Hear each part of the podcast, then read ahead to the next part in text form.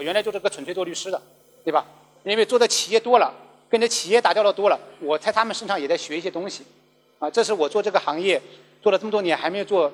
做疲倦的一个原因，就是我从他们身上可以学到很多的东西，包括我说的王阳，包括那些做的优秀的创业者和企业家，哎，我跟他们沟通的时候，他们从我这儿获取的是股权的一些相关的知识和经验，或者我帮他们解决问题，我从他们身上学到的这些商业的思维和管理的方法，我也觉得很有收获。